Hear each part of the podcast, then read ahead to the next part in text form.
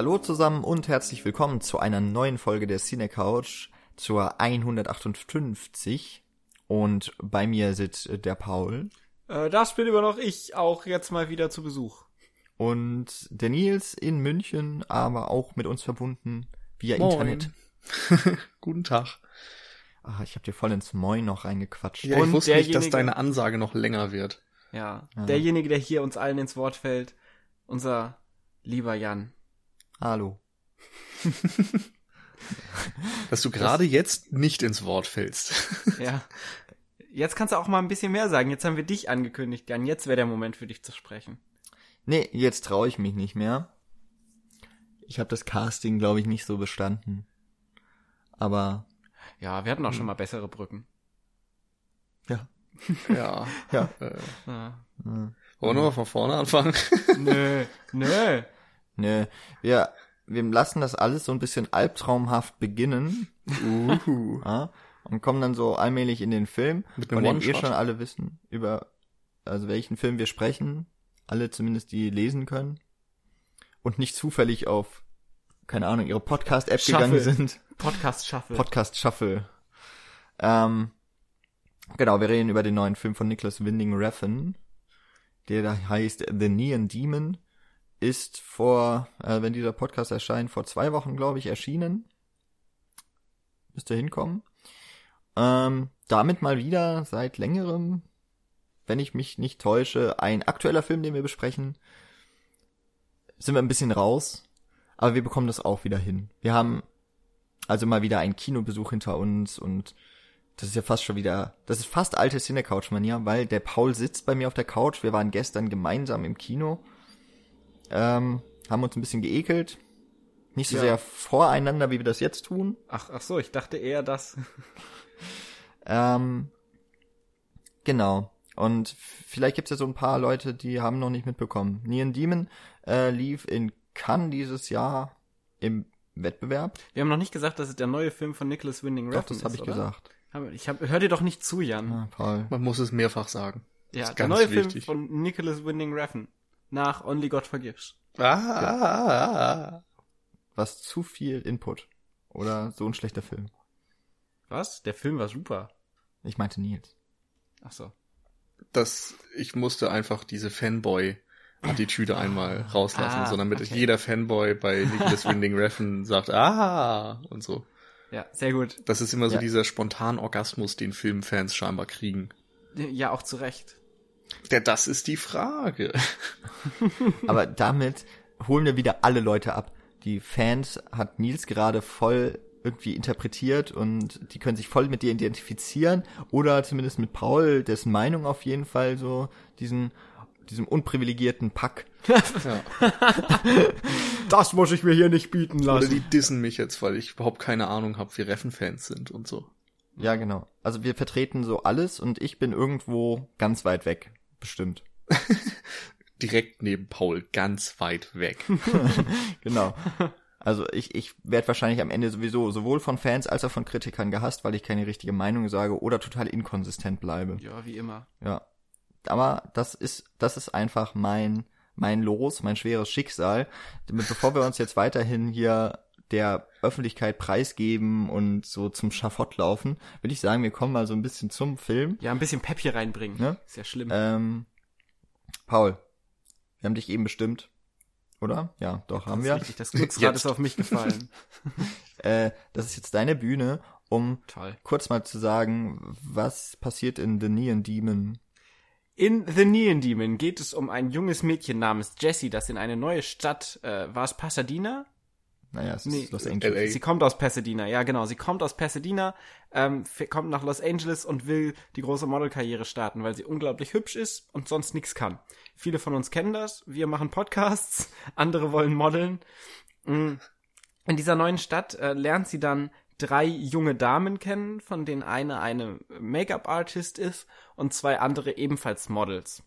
Und ähm, mit diesen drei Mädels geht sie dann so auf Tour, lernt die so kennen und alle, beziehungsweise jetzt die drei Mädels im Zweifelsfall nicht, aber alle anderen, mit der Jessie in Kontakt tritt, sind begeistert von ihrer natürlichen Schönheit. Und so äh, begibt es sich dann, dass sie anfängt, die beiden anderen Models auszubuten, während ähm, auszuboten.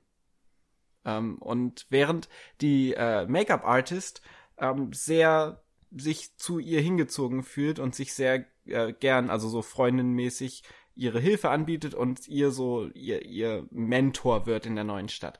Und dann beginnt sich die junge Jessie, die sehr, sehr ähm, eingeschüchtert ist von der ganzen Geschichte und auch noch sehr zurückhaltend, beginnt sich zu verändern. Und dann beginnt das große Chaos. Ja, Voller schöner Frauen. findest du. Nee, also sage sag ich jetzt neutral im Hinblick auf den Film. Ob ich das so finde, äh, werden wir ja noch dazu kommen. Okay. Wir versuchen uns also ganz klar dem, diesem typischen, wie man sich mit Reffens Film auseinandersetzt, so ein bisschen einzuordnen. Das heißt, wir versuchen steile Thesen hier anzubringen, dass wir möglichst auch diese Bandbreite von was für ein misogyner Kackscheiß und bis hin zu eine Kunstoffenbarung, dass wir das irgendwie auch abzudecken versuchen. Und irgendwo dazwischen liegt wahrscheinlich die Wahrheit. Wie so oft. Unter der Oberfläche. Genau. Das heißt, hoffentlich werden wir nicht zu viel misogynen Kackscheiß selber reden. Ja, das schauen wir dann. Schauen wir dann, wenn wir über. Schönheit, wenn wir über Schönheit reden und Okay. so. Dann äh, scrap ich mal meine ganzen Notizen. Moment. Bleibt nicht mehr viel übrig. Ja Ähm, gut, dann bin ich eigentlich fertig jetzt. Ja. Also es wäre vielleicht ganz gut. Also wir haben schon von Nils so, äh, wir haben schon die Leute natürlich abgeholt, die Nicholas Winding Refn Fans sind. Ne? Äh, wie war das nochmal? Ich finde es interessant, dass du das so sagst, dass, als würde das feststehen, aber meinetwegen.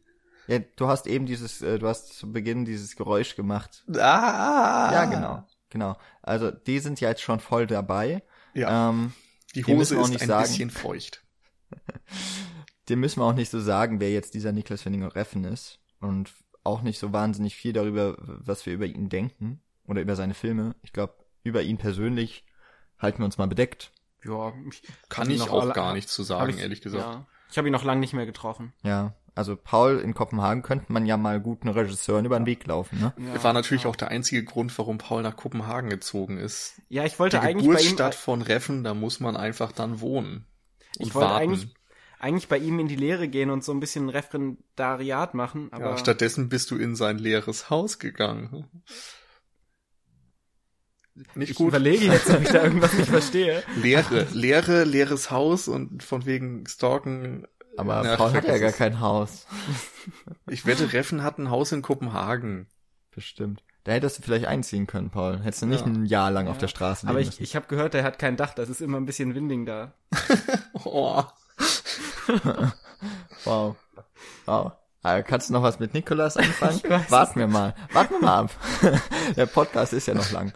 Ähm, gut, Nicholas Winding Refn. Ich ähm, habe nur so seine letzten Filme, also ich glaube ab Valhalla Rising, äh, so ein komischer Wikinger-Film, ähm, ohne richtige Wikinger, der war total strange, egal. Äh, aber ich glaube, der war 2007 oder so. Und seitdem kenne ich, glaube ich, alle seine Filme, also von Reffen, die, die Spielfilme. Ähm, und bin mal mehr, mal weniger Begeistert. begeistert von dem, was ich sehe. Ähm, ich weiß nicht, also Paul ist, glaube ich, generell, der ist ja immer ein bisschen mehr begeistert, weil er weniger Standards hat und so und weniger Hürden, die ein Film zu überschreiten hat. Ja, ich äh, fand die alle gut. Also ich habe jetzt nicht alle gesehen. Ich habe Bronson gesehen, ich habe Only God Forgives, Drive und jetzt eben The Neon Demon gesehen. Die waren Bronson- alle geil. Ach, Bronson war noch davor und Valhalla Rising war 2009. Ich bin sehr gut motiv äh, motiviert auch. Äh, ich bin sehr gut informiert. Ja, also die genannten habe ich auch alle gesehen. Und dann habe ich noch vor längerer Zeit mal zumindest Pusher 1 und 2 gesehen und ich glaube Bleeder oder so. Mhm. Noch irgend so einen anderen Film in dieser ja rauen, dreckigen 90er Ästhetik irgendwie. Mit Gangsteranleihen, aber alles sehr bodenständig auf eine Art. Also dass es eher so einen pseudo-dokumentarischen Stil hat, soweit ich mich erinnere. Wahrscheinlich erzähle ich Quatsch. Aber es ist zumindest jetzt nicht so dieser Stylo-Overkill, wie wir das zum Beispiel in Only God Forgives oder eben The Neon Demon sehen. Genau. Äh, so, Pusher fällt ja auch ungefähr in die Zeit, in der in Dänemark sich so ein paar Regisseure zusammengetan haben. Die haben Also der Film kam 96 raus, äh, es gibt dieses Manifest Dogma 95. Mhm. Haben wir, weiß ich gar nicht, ob wir das schon mal irgendwann erwähnt. Wir wollten vielleicht irgendwann mal eine Folge dazu machen, weil äh, Nils ist vor allem von einem der beiden äh, Schreiblinge so äh, ziemlicher Fan, nämlich von Thomas Winterberg. Boah. naja, Fan ist schon ein bisschen viel gesagt, glaube ich. Aber mir nicht in den Rücken. äh, ich finde den Lars von Trier ja ganz schnieke. Und, und Paul, Hat mal wieder keine Ahnung. ja, der, der fragt sich, Der mag, dass äh, der mal Rammstein im Film eingebaut hat. genau, deswegen kann der Paul mit Dogma nicht viel anfangen. Nee. Es war doch dieser Film, oder? Mit, äh, Mit den Engeln. mit den Engeln, ja. ja, sehr gut. F fand ich gut, war lustig. War ein lustiger Film. Genau, genau. Ähm, und ich glaube, da schlägt so Pusher und ich glaube auch Bleeder, der war ja schon ein bisschen später. Ähm, aber da schlagen die so ein bisschen auch in diese Kerbe, dieses eher, ja, rau realistischen Stil vielleicht, wenn man Mhm. ihn so beschreiben möchte. Und davon hat sich jetzt der Reffen ja doch ein bisschen auch äh, Budget bedingt ein bisschen entfernen können, wahrscheinlich auch wollen. Und ja, so sein großer Erfolg, daran werden sich noch die meisten erinnern, denke ich, war Drive, bei dem er ja als bester Regisseur in Cannes ausgezeichnet wurde. Und danach äh, war eigentlich, ja, Reffen, ich würde sagen, danach war wirklich mal so in aller Munde, weil halt mit Ryan Gosling so ein aufstrebenden Star zumindest, auf jeden Fall jemand, der in der Zeit extrem populär war, besetzt hatte, in einem Film, der zumindest vermarktet wurde als etwas, was auch Fast and Furious Fans gefallen könnte, was damals ja auch total in war. Was immer noch voll in ist. Mhm. Ja, warten wir mal ab, äh, was jetzt der nächste Furious Teil macht. ähm, und der eben auch so ein Stil irgendwie, so diese 70er, 80er Nostalgie irgendwie gepaart, aber mit sehr aktueller Optik so, ne? Ja, Also und es auch war ja schon aktueller. Also alles so up geupdatet irgendwie. Also natürlich genau. hast du so dieses Miami Vice Feeling so ein bisschen drin und und weiß ich nicht, verschiedene 70er, 80er Strömungen dabei, aber alles irgendwie als Update und modern und zeitgemäß. Also auch die Elektro-Sounds, die da drin sind, sind ja aktuelle Produktionen, die nur inspiriert sind von dem, was vielleicht in den 80ern angesagt war. Auch immer von dem grandiosen Cliff Martinez, der so, ja, der Haus- und Hof-Komponist geworden ist von, von Nicholas Winding Refn. Stimmt. Zumindest seit Drive macht er jeden Film. Ja. Und ich glaube, Genau. bei Drive hat das einfach geschafft, so die, die Arthouse-Leute und die Mainstream-Gucker komplett abzuholen. Also da war irgendwie jeder begeistert, mehr oder weniger. Und solche Filme gibt's einfach mittlerweile relativ selten. Ja. Ja, wobei wir haben, müssten vielleicht auch nochmal besonders über Drive sprechen. Da haben wir, glaube ich, auch ein paar unterschiedliche Meinungen. Ja, äh, ich erinnere mich noch an eine unserer ersten Jahresrückblicke, müsste das gewesen sein, der zum Jahr 2011 oder kam Drive bei uns erst 2012 raus. Bin ich nicht mehr Ich ganz glaube, sicher. es war Anfang 2012, dass der bei uns rauskam. Naja, also auf jeden Fall ein Jahresrückblick, da habe ich den Film mal erwähnt, weil er da sehr, weil er sehr hoch in meiner Gunst steht. Ähm, genau, Drive, das ist auch so der einzige wirklich riesige Erfolg gewesen. Habe ich letztens noch mal durch, äh, kam ich durch ähm, den äh, ausbleibenden Kassenerfolg von Neon Demon mal drauf, dass ich mal mir so die Reffen-Filmografie angeschaut habe. Und der hat immerhin doch so 35 Millionen eingespielt, der Drive. Der Rest ist eher so ein bisschen deutlich drunter. Antriebslos. Ja. Ja, aber ähm, damit kalku oder kann zumindest Reffen auch kalkulieren. Der gilt eben so als einer der ja doch irgendwie Künstler dann doch im, im Filmbereich, im Spielfilmbereich und man hat so das Gefühl, der kann halt so ein bisschen schon tun, was er will. Muss halt gucken, wo er sein Geld herkriegt. Anscheinend war das ja auch nach Only God Forgives ein bisschen schwieriger als nach Drive.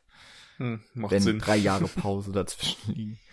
Äh, Ja, und Ja. Only God Forgives war ja auch dann auf eine Art, so eine Art Stinkefinger-Reaktion. Also Drive hat eben auch so Mainstream-Anbiederungskritik bekommen und dann wollte er eben wieder weg davon, wollte einen Film machen, der es dem Publikum auf keinen Fall einfach macht, ihn zu mögen und ich glaube, darum kann man Only God Forgives eben auch als sehr sperrigen Film wahrnehmen und dann ist klar, dass irgendwie jetzt The Neon Demon so ein bisschen äh, ja mit anderen Erwartungen aufgenommen wird, weil du jetzt nicht mehr denkst, dass ein zweiter Drive kommen wird, vielleicht.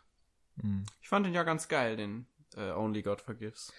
Kann man ja auch, aber ich glaube, dass wenn du jetzt wirklich auf eine straighte Story stehst und auf Ryan Gosling in einer Sunny Boy Rolle, dann wirst du damit nicht glücklich. Hm. Er wurde halt deutlich surrealistischer in dem ganzen Ding und das kann man ja auch schon mal sagen, das hat sich ja auch so ein bisschen jetzt hingetragen zu The Neon Demon, dass so ein surrealistischer Aspekt auf jeden Fall beibehalten wurde. Mhm. Das wäre jetzt nämlich auch so meine Frage und die Hinführung zu The Neon Demon. Wenn jetzt äh, Drive, würde ich glaube ich auch zustimmen, so ähm, ein wenig in den Mainstream mit reingeragt hat oder deutlich mehr eine äh, deutlich straightere Story beispielsweise erzählt hat, wenn auch auf eine andere Art und Weise, als man es aus dem anderen Hollywood-Kino, äh, aus den Mainstream-Produktionen so richtig kennt äh, Only God Forgives geht davon relativ weit weg und wird so, naja, einem sehr kontrovers diskutierten Film mit äh, unbestreitbar schönen Bildern, aber möglicherweise auch sehr inhaltsleeren. Kommen wir jetzt zu The Neon Demon, der sich in der Modelindustrie in Los Angeles, in der Stadt der Träume ja auch irgendwie, ne, ähm, wiederfindet und damit ja ein recht aktuelles Thema, auch ein mainstreamiges Thema, wenn ich mir so überlege, wie viele Modelsendungen es überall auf der Welt gibt, so Castingshows und so weiter. Models sind, waren ja schon länger, also sind ja einfach auch Idole auf eine gewisse Art und Weise, sind Schönheitsideale und ähm, insofern ein Thema, das vielleicht auch ein bisschen näher liegt als was Bangladesch oder oder Thailand, ich glaube Thailand, dem Only God Forgives spielt. Genau, so eine so eine Triaden-Mafia-Umgebung und jetzt eben das High Glamour. High Glamour, genau. Von Modelagenturen, Shootings und so weiter. Ähm, ist es Neon Demon wieder eine Anbiederung an das Massenpublikum? naja, erstmal wieder, also ich teile die Kritik jetzt bei Drive nicht unbedingt, ähm, aber ich glaube, Neon Demon ist schon so konzipiert, dass er wieder besser funktionieren kann beim Massenpublikum, aber ich würde das nicht als Vorwurf hinstellen. Ja, also wenn, dann funktioniert's auch nicht. ja. Kann man sagen. Also er, er spielt ja auch mit so bekannten Tropes, also sowas wie äh, Black Swan oder so zum Beispiel auch mitgespielt hat, dass du diese, diese junge, zerbrechliche Protagonistin hast, die dann in so eine neue Welt kommt und sich irgendwie beweisen muss und dann so ein bisschen auch daran zerbricht. Das kennen wir ja auch aus vielen anderen, auch sehr populären Filmen, die sich da, wie zum Beispiel eben Black Swan, ähm, ich sage jetzt Black Swan dreimal, weil das der einzige, einzige Beispiel ist, was mir einfällt, aber natürlich ist es viel weitreichender als dieses eine Beispiel. Ähm, nicht wahr? Denn ich sage das. Ähm, ja, also mir fällt auf jeden Fall noch ein, dass mal Holland, mal Holland Drive sowas oh ja. ähnliches gemacht hat, aber eben ja, auch genau. schon eher als Trope verwendet hat. Mhm. Genau, und ansonsten und ja kennt man ja letztlich. vielleicht Filme, die jetzt nicht unbedingt eine Schauspielerin drin haben, sondern eben wie bei Black Swan dann die Balletttänzerin oder diese ganzen 80er Tanzfilme, Footloose und Konsorten oder Billy Elliot und was weiß ich, da, ist, da gibt's ja ganz vieles, wo es darum geht, dass irgendein unscheinbarer junger Mensch, ob das jetzt Mädel oder Junge ist, irgendeinen Traum hat und dafür in eine Stadt, zum Beispiel oftmals Los Angeles geht, um diesen Traum zu erreichen. Und mal klappt's und mal klappt es nicht, aber es gibt dann auch immer so diese zwei Darstellungsarten von Los Angeles. Auf der einen Seite die Stadt der Träume, so hier ist alles möglich, und auf der anderen Seite diesen Moloch aus Sünde und Verbrechen, Oberflächlichkeit und Menschen, die dir eigentlich nur Böses wollen. Ja. Und da, darein fällt ja auf jeden Fall The Neon Demon ganz, ganz stark. Mm, wobei auf der anderen Seite, ich habe mir jetzt heute Morgen die Trailer nochmal angeschaut von The Neon Demon, die gehen ja nochmal in eine ganz andere Richtung. Die haben schon mehr so diesen surrealistischen, albtraumhaften Aspekt, den die so ansprechen. Und das ist ja dann doch eher was, was das Publikum nicht so, beziehungsweise was glaube ich nicht so allgemein, ähm, allgemein äh, attraktionsmäßig wirkt, wie wir intelligenten Menschen sagen. Ohne dabei so Denkpausen zu machen. ja. Ähm, ja, ist jetzt die, also nach den Trailern zu urteilen ist immer ein bisschen schwierig, auf einen Film zu schließen, wobei ich auch jetzt äh, bei den Neon Demon unter anderem durch den Trailer nochmal so richtig Aufmerksamkeit bekommen habe. Wobei ja so ein Trailer, also jetzt vom Trailer auf den Film zu schließen, ist klar, weil so ein Trailer ist ja aktiv äh, konzipiert, um so eine Erwartungshaltung auch im Publikum zu schüren. Ähm, das hatten wir damals bei Star Trek zum Beispiel, gab es doch diesen riesigen Aufruhr, als die so, so einen Comedy-Trailer draus gemacht haben aus diesem neuen Star Trek-Film, weil sie so sich so eine neue Zielgruppe damit erschließen wollten, was aber letztendlich den Film nicht repräsentiert. Aber so eine, so eine Entscheidung, einen Trailer zu machen, kommt ja meistens auch nicht vom Regisseur selber, sondern von der, von der Marketingabteilung, die ähm, damit eben versucht, eine gewisse ein gewisses Publikum anzusprechen. Über den Filmtrailer sollten wir auch mal eine Folge machen, um mal so ungefähr einen Dozenten von mir zu paraphrasieren, der mal gesagt hat, über den Filmtrailer sollte man mal ein Seminar machen. ja, aber zu Recht auch. Also es ist ja schon spannend. Und da ist es auf jeden Fall so, dass der ähm, schon sehr, sehr, eine sehr, sehr krasse surrealistische Erwartungshaltung trifft, um das gerade nochmal zu wiederholen. Ja. Wobei, das kann man ja sagen, in The Neon Demon, das ist ja kein realistischer Film. Ähm, der nimmt diese Model-Szene an den Hörnern quasi und ähm, an den Zöpfen. Oder an den Zöpfen meinetwegen. Und kann man vielleicht auch als eine dreckig düstere Persiflage irgendwie sehen. Es gibt ja auch die Stimmen, die sagen, der Regisseur macht sich über diese ganzen, nein, er macht sich nicht lustig, sondern er, er blickt so auf diese ganzen, auf diese ganze Szene so herab ähm, und letztlich hat ja der Film dann auch durchaus surrealistische Elemente, die aber deutlich zurückgenommener letztlich im Film waren, als ich das vermutet hatte. Ja. Vielleicht auch gerade nachdem jetzt Only God Forgives so wirklich äh, so eine wabernde, albtraumhafte Abfolge von strangen Events war. Ähm, ist jetzt in Neon Demon irgendwo so zwischen, wenn man jetzt mal so die letzten beiden Werke nimmt von Reffen, irgendwo so zwischen Drive und Only God Forgives. Zum einen ist es nämlich mal wieder ein sehr, also es hat schon irgendwie eine stringente Story, also eben Jessie, die da hinkommt, die den Model Olymp zu besteigen ähm, versucht oder auf dem Weg, auf bestem Wege dahin ist. Äh, das Ganze wird aber sehr, sehr langsam erzählt. Mhm. Ähm, und die Story ist jetzt auch nicht so krass deep. Die ist ja auch relativ Nö. schnell zusammengefasst. Ja, das war es ja bei Drive eigentlich auch. Genau. Ähm, und auf der anderen Seite sind es dann aber hier auch wieder diese äh, ja inneren Werte. Gefühle. nee, es sind eher innere Gefühle, die nach außen getragen werden durch die Bildsprache. Äh, teilweise dann aber auch zum Beispiel wie die Wildkatze, die in Jessys Zimmer erscheint, wo ich gedacht hätte, vielleicht ist das ja auch gar nicht Real. Also nicht real, aber tatsächlich ist da eine Wildkatze in ihrem Zimmer, okay. Äh, aber ich meine, ja aber es gibt auch Träume von ihr und so Vorstellungsszenen von ihr, aber auch von anderen, ähm, die dem Ganzen so eine traumhafte Seance-hafte, hypnosenhafte Stimmung verleiht. Die dann aber, und das hat mich sehr stark gewundert, dann doch sehr klar gekennzeichnet sind als eben solche Traum- und Wahnvorstellungen, die die Charaktere einzeln haben, zumindest zum Großteil. Ähm, was ja dann doch eher für diesen realistischen Anspruch von diesem Film, also für die, für die Plausibilität des Films dann irgendwie spricht.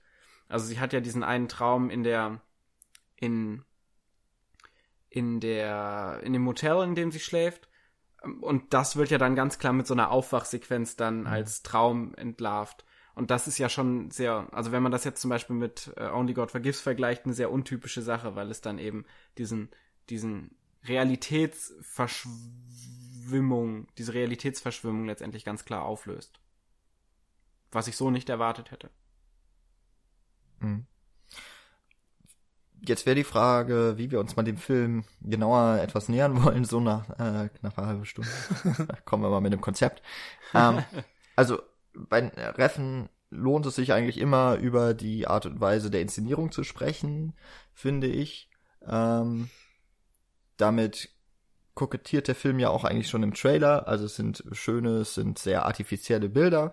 Äh, Paul hat äh, in der Inhaltszusammenfassung schon von einer Art Entwicklung von Jesse gesprochen, äh, die ich auch durchaus interessant finde. Und dann noch vielleicht so über, so zumindest zum, in die Richtung von der Deutung des Films, die, glaube ich, in dem Falle mal relativ klar auf der Hand liegt auch über Schönheit, über diese Glamour-Welt der Models, über diese ja Ideale und und äh, vielleicht auch ein bisschen utopische Welt, die hier ein bisschen verkehrt wird, äh, noch zu sprechen. Und dann machen wir das einfach wie immer sonst. Alles, was noch so einfällt, Wird so gedroppt. wird so, genau, wird so reingeworfen, wird diskutiert. Aber vielleicht wäre das so eine Annäherungsweise, wie man den Film ein bisschen besprechen kann, für die Leute, die ihn noch nicht gesehen haben, vielleicht dann tatsächlich noch ein bisschen schmackhaft zu machen. Wobei ich nicht glaube, dass es so viele gibt, die sich so einen Podcast anhören und den Film noch nicht kennen. Und vielleicht nochmal eben auch für uns und für alle Hörer, die den Film kennen, nochmal so zu rekapitulieren. Was hat man eigentlich gesehen und was kann man daraus ziehen? Aber wir machen schon einen Spoiler-Part am Ende, oder? Ja, muss wir eigentlich. können oder? auch- wir können auch von vorne ran. Ich ja, finde eigentlich auch. Eigentlich, finde ich. Ja, eigentlich können wir auf von jetzt an Ja, Spoilern. spoilern, wenn wir das Machen wir wollen. das. Und äh, dann sind wir safe. Cool. Genau. Da, können wir uns, da kann der Paul sich nicht verplappern und wir müssen uns am Ende für ihn entschuldigen. Also diejenigen, die sich jetzt eine halbe Stunde lang hier durch unser äh, Vorgeplänkel gequält Haben haben, um nichts jetzt endlich über erfahren. diesen Film zu sprechen und keinen Spoiler haben wollen, die können jetzt gerne ausschalten. Aber auch aufatmen. Keine Spoiler bisher. Yes. Ja, super. Bitteschön. Also dann. Wer möchte denn mal was zur Inszenierung, zur Bildgestaltung, zu den Klängen, whatever des Films? Also irgendwas, so eine steile These in den Raum werfen oder einfach nur etwas beschreiben. Also ich habe was einem so ein ich habe nach dem Film äh, geschrieben bei Twitter, glaube ich, äh, The Neon Demon oder Nicholas Winding Refn wünscht sich MTV zurück.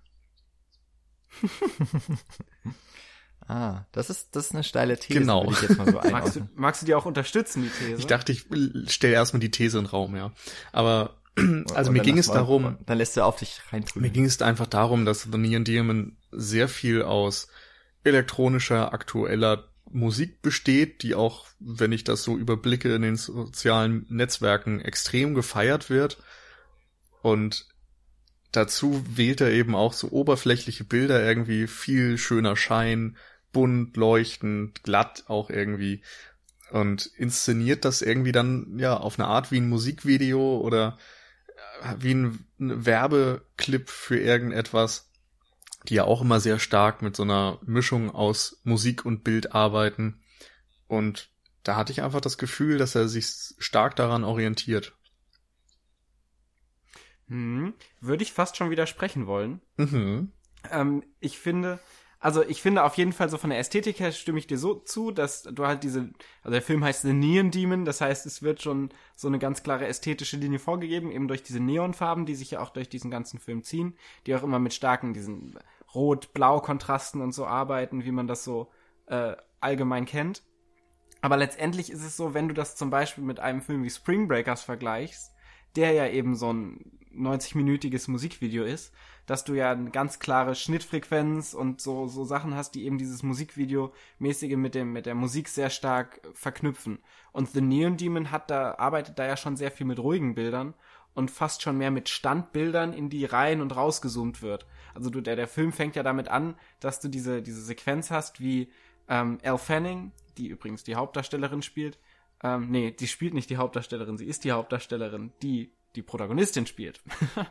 ähm, sie liegt auf dieser, auf dieser Couch, blutend, ähm, und schaut so leer in die Kamera und die Kamera zoomt ganz langsam raus, bis sie dann irgendwann wieder ganz langsam reinzoomt.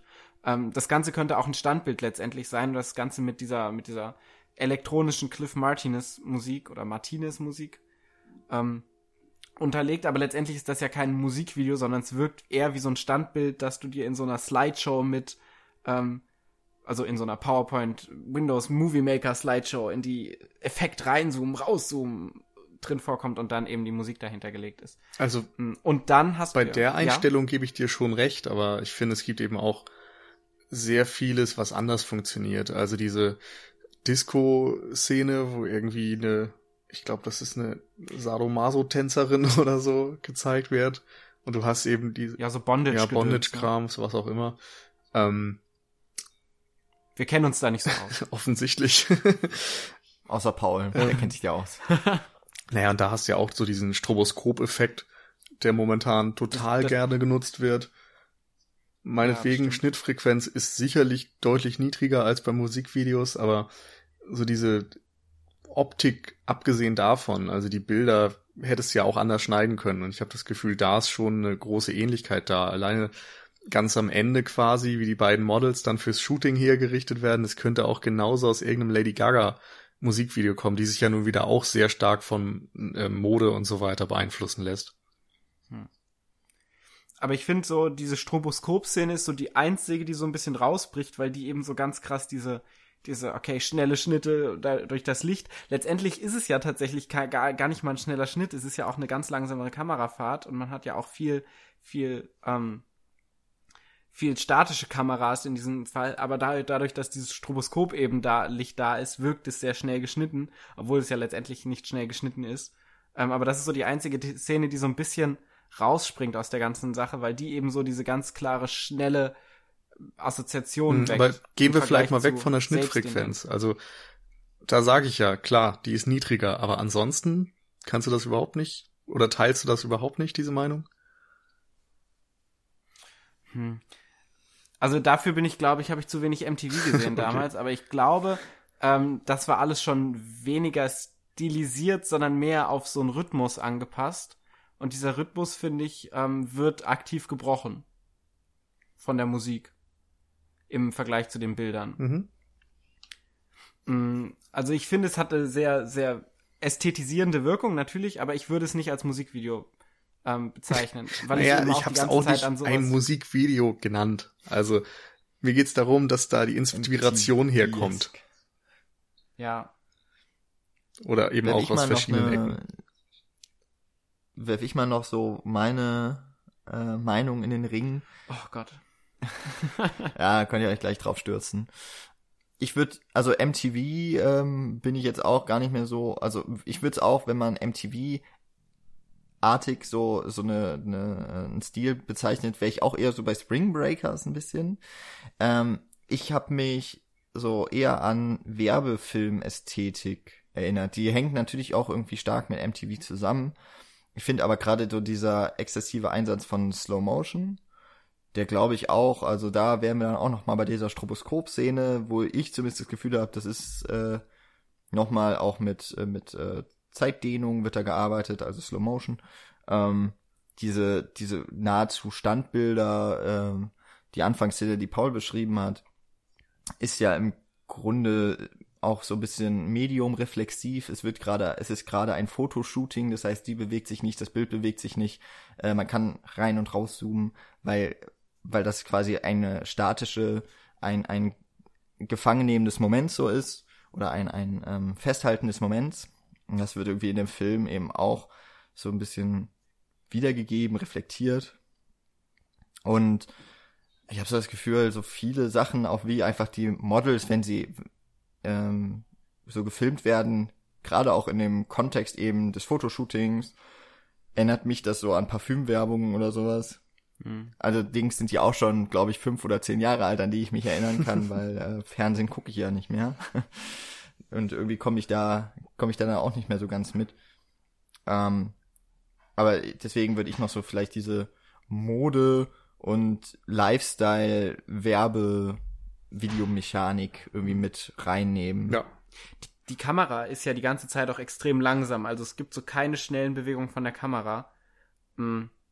Du hast selbst wenn du so so Schwenks hast und so sind die immer extrem äh, werden die immer sehr stark zelebriert von dem Film. Und ähm, das Ganze, was, was dann vielleicht noch da reinspringt, äh, wird ja noch zusammen kombiniert mit dann auch einem kompletten musikfreien Raum, wo du einen ganz starken Kontrast hast. Also auf der einen Seite hast du so diese wummernden Bässe von, von dieser Techno-Beat-Musik äh, und auf der anderen Seite hast du dann so awkward Silence-Momente, wo so Personen miteinander sprechen, wo halt keine Musik, so überhaupt gar nichts im Hintergrund ist. Ähm, was ja auch so einen ganz klaren äh, Kontrast die ganze Zeit über den Film ähm, darstellt. Und dann hast du so gewisse Momente, die überzeichnet mit so einer Musik hinterlegt werden. Also es gibt diesen einen Moment, wo äh, Jesse ähm, auf dieser Mauer langläuft. Im Hintergrund sieht man das Panorama von Los Angeles und dann hast du so eine, so eine, so eine ganz tragende Musik im Hintergrund, die das Ganze auch so sehr artifiziell erscheinen lässt. Vor allen Dingen, weil die Dialoge, die du die ganze Zeit über den Film hast, auch extrem hölzern wirken. Und das Ganze wird dann auch auf eine sehr künstliche Ebene dann heruntergebrochen. Zumindest habe ich es so wahrgenommen. Ja, muss man jetzt auch gar nichts zu sagen. Ich finde, das war klug genug, um das einfach mal so stehen zu lassen. Ja, wir unterlegen das einfach später mit Musik. Getragener Musik, um diesen heroischen Moment in Pauls Podcast. Meine, meine Mutter hat immer gesagt, ich bin gefährlich, weil ich so klug bin. So, ich dachte, du bist wie eine Schachtel Pralinen. ähm, ja, also die Dialoge, wenn wir da gerade mal so sind. Also ich würde sie nicht als hölzern bezeichnen, aber sie wirken alle relativ leer. Ja, total. Und ich glaube, das soll Total.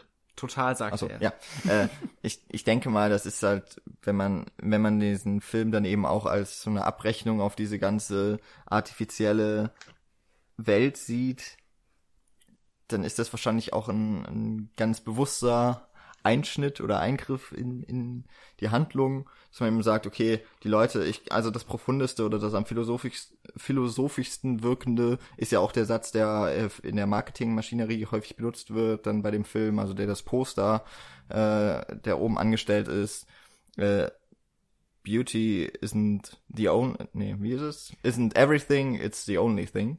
Also Schönheit ist nicht alles, es ist das Einzige. Das ist ja so dieser Leitspruch, unter dem dann irgendwie The Neon Demon firmiert.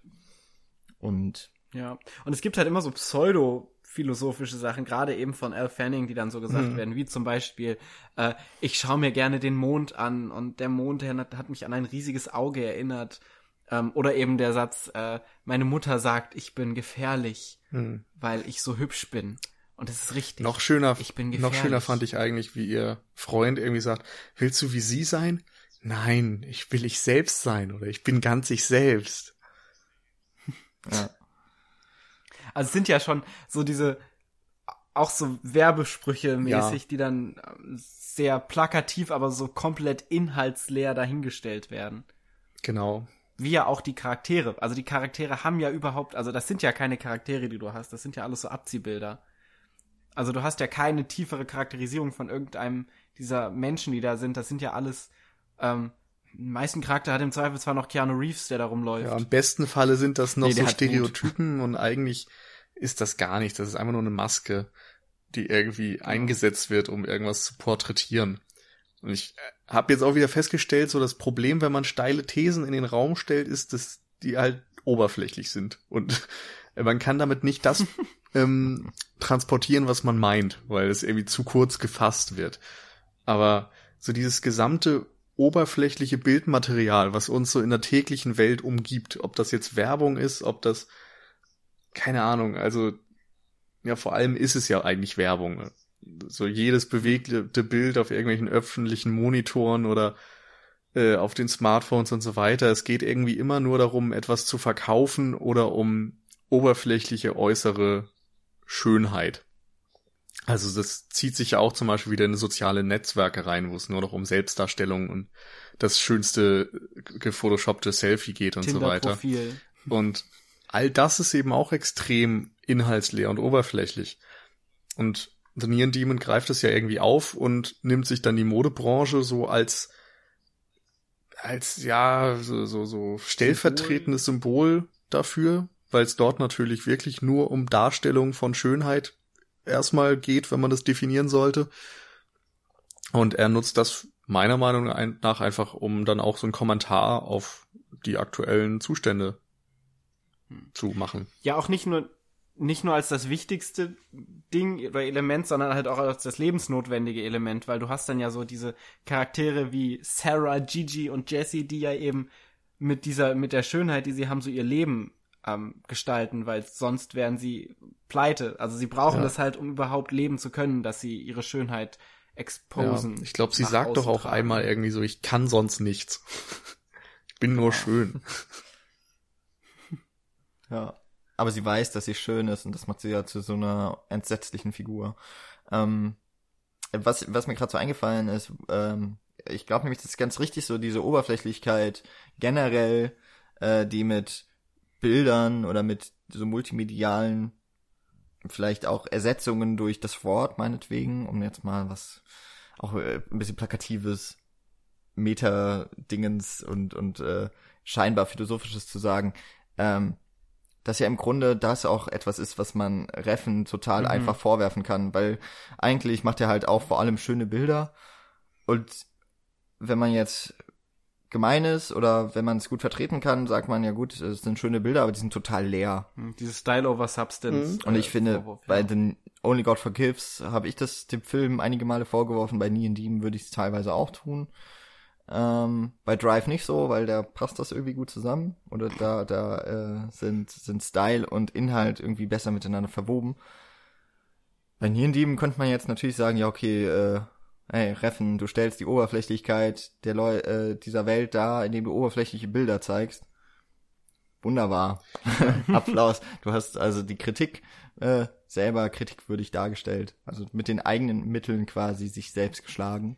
Ja, und es ist ja auch nochmal ganz spannend, wenn du jetzt gerade auch nochmal die Charaktere ansiehst. Also Elle Fanning, ähm, Abby Lee und Bella Heathcote, die quasi die drei Models spielen, die sind ja eben genau für diese Rolle gecastet worden, weil sie auch eben schön sind und hübsch sind. Ähm, und es geht ja auch da um die, also du kannst ja diese diese Charaktere nicht casten mit Leuten, die nicht schön aussehen. Zumindest wurde es so nicht getan. Und dadurch ist halt so diese Artificialität, die dieser Film kritisiert, ja auch nochmal ganz klar, klar in den Casting-Entscheidungen nochmal wieder gespiegelt worden. Dass du eben diese, diese sehr dünnen, sehr langbeinigen Charaktere und Fi äh, Schauspieler hast, die diese Figuren darstellen. Mhm. Ja, also ich denke, es wurde versucht, so die, die äh, Darstellerin eben auch auf ihre Rollen natürlich zu casten. Das wird immer gemacht. Ja, ich glaube. Und ja, ähm, natürlich. Ich glaube, beim Longtape Podcast hatten sie auch gesagt, dass ähm, Elle Fanning die Rolle bekommen hat, weil sie auf die Frage, ob sie sich selbst für schön hält, mit Ja geantwortet hat. So, weil sie sie genau, überzeugen. Ich, ich hatte ein Interview gelesen. Oder das, weiß ich nicht mehr ja. genau. Also ja. ich glaube, Reffen hat das so äh, in einem Interview gesagt, dass Elle Fanning eben dadurch geantwortet hat und deshalb, ich glaube, er hat diese, soweit ich das im richtigen Kopf, äh, im Kopf habe, im, im richtigen Kopf von meinen drei, ähm, hat er diese Rolle auch an Elle Fanning angepasst oder um Elle Fanning geschrieben, glaube ich. Hm. Aber lass uns ruhig ja, nochmal zurück zur Oberflächlichkeit oder dieser, auch hm. diesem Metakommentar, weil ich finde das ganz spannend, dass die Kritik ja Reffen wirklich vorgeworfen hat bei anderen Filmen, dass er inhaltsleere Bilder darstellt und nun versucht er das irgendwie so ein bisschen zu legitimieren, indem er eben das Thema darauf anpasst, sag ich mal. Und auf eine Art gelingt es ja auch, aber es ist eben nicht unbedingt ein origineller Gedanke, finde ich, jetzt die Modelwelt als oberflächlich darzustellen. Also es ist irgendwie jedem bewusst. Hm. Ja. Wo, wobei, an, an, dieser Stelle kommt es mir so vor, als ob Reffen überhaupt gar keinen Kommentar über die Modelwelt sagen, äh, abgeben will, sondern die Modelwelt als ähm, als Symbol für die ganze Gesellschaft mhm. letztendlich darstellt. Okay, aber auch das ist ja irgendwie kein origineller Gedanke, oder?